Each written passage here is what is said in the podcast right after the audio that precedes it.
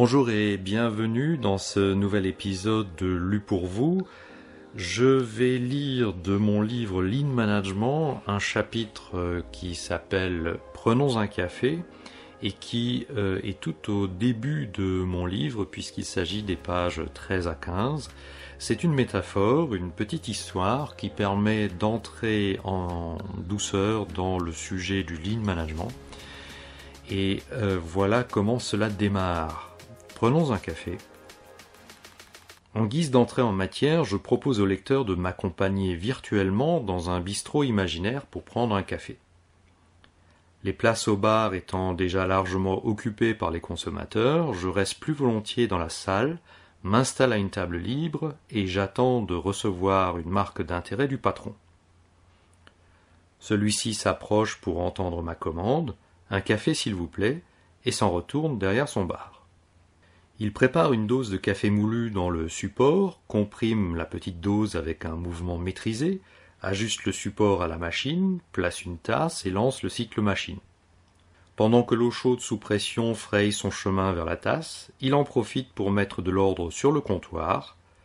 Ce faisant, il ne voit pas que dans son dos, la tasse mal centrée ne reçoit qu'un tiers à peine du café qui s'écoule. Lorsqu'il se retourne à la fin du cycle machine, il constate le résultat, corrige la position de la tasse et recommence un nouveau cycle avec plus d'attention. Lorsque le café est bien passé dans la tasse, il place celle-ci sur une soucoupe, y adjoint deux dosettes de sucre en poudre et une cuillère, puis se met en route pour me porter le tout. Le patron s'arrête à mi-chemin auprès d'une ravissante cliente, lui glisse une plaisanterie qui, visiblement, amuse davantage son auteur que celle-ci, et riant de sa propre blague, secoue légèrement la tasse. Lorsque celle-ci finit par m'arriver, un peu de café s'est répandu dans la soucoupe, en mouillant au passage les dosettes de sucre.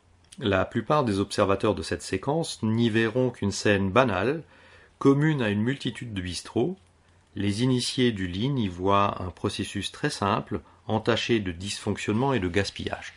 Revisionnons la scène avec un regard lean et quelques commentaires. Le client commande un café s'il vous plaît. La partie réellement utile de ce message est la quantité et la nature du breuvage commandé. Ces deux informations suffisent au patron pour comprendre le besoin de son client. Il en déduit une série de besoins implicites et non exprimés, mais que l'usage a en quelque sorte standardisé. Servir dans une tasse, adjoindre du sucre, etc. En fait, mon attente de client exprimée de manière complète serait la suivante. Veuillez me servir rapidement, s'il vous plaît, un café expresso chaud dans une tasse propre posée sur sa soucoupe. Lorsque le premier café qui s'écoule manque sa tasse cible, c'est l'équivalent en industrie d'une production défectueuse et dans un cadre plus général d'un travail à refaire. Tout comme dans l'industrie, une pièce défectueuse est impropre à la vente et nécessite d'être remplacée par une autre. Sachant que les matières premières, le café moulu et l'eau chaude du premier café, sont irrémédiablement gaspillées, tout comme l'énergie et le temps de cycle de la machine, ainsi que les gestes et le temps passé du patron. Les mêmes ressources et dépenses sont à nouveau requises pour enfin servir un café au client. La dépense de toutes les ressources nécessaires est doublée. D'évidence, le client n'acceptera de payer que pour le seul café qu'il consomme, n'ayant aucune responsabilité quant à la maladresse du patron.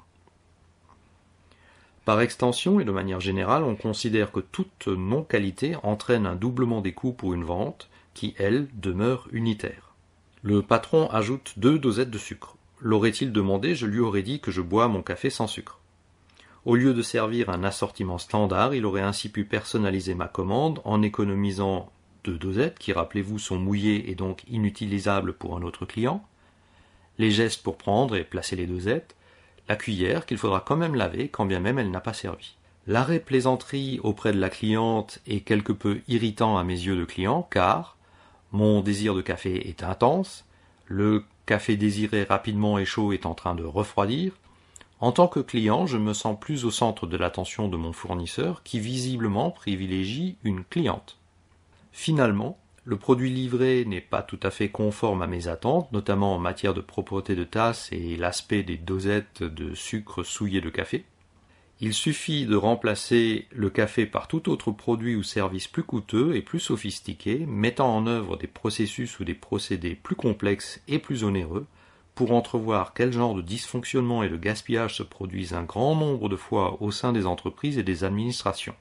Ils dégradent les performances des produits et ou des services en générant des coûts infiniment supérieurs au coût d'une tasse de café. Ils altèrent la satisfaction des clients au-delà de l'irritation du client de ce bistrot imaginaire.